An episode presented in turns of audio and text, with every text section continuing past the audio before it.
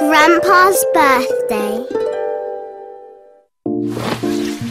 La la la la la la. Mum looks like she is in a good mood. La la la. Mom, I'm hungry. Just a second, Penelope. I'm preparing for a party. Party? It's Grandpa's birthday today. Grandpa's birthday? Look, Penelope. This is the present for Grandpa. Present? What's inside? You have to wait until Grandpa comes. Hmm. I see. I've got a great idea. What is it? I won't tell you. What is her great idea? Can you guess? I'm going to give Grandpa a present too. I'll give him my sweets. I hope he'll like them.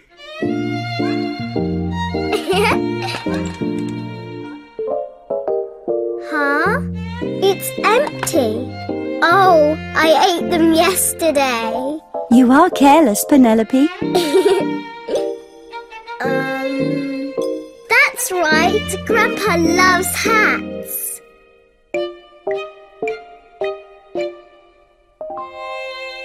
Um, maybe this is too small. How about mine?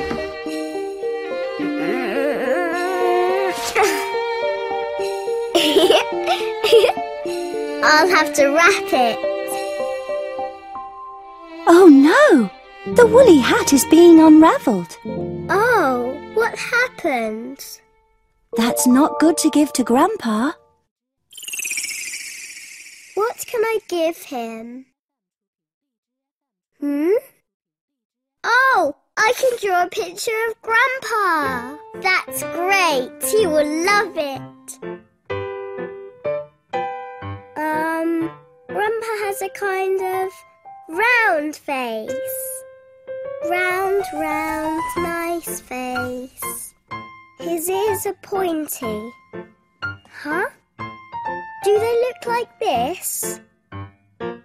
His nose is also round shaped.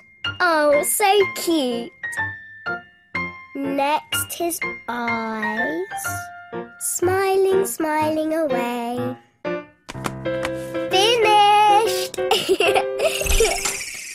Hello, Penelope. oh, Grandpa! Grandpa! Have you been a good girl? Yes. So, let's all celebrate Grandpa's birthday together. Oh, yes. Happy birthday, Grandpa. Oh, thank you. What is it? Oh, nice pullover. I have a present too. This is for you. A present from you? Yes. Happy birthday, Grandpa. Thank you. Oh, Wow. oh. What a lovely picture. Did I draw it well? Yes, very well done. It looks exactly like you. It's very cute. Oh, is it supposed to be her? I will put this in my room, then I can see you every day. it tickles. Grandpa is very happy. Penelope is also very happy. Wow. Here's to Grandpa. Yes. Birthday parties are fun, aren't they, Penelope?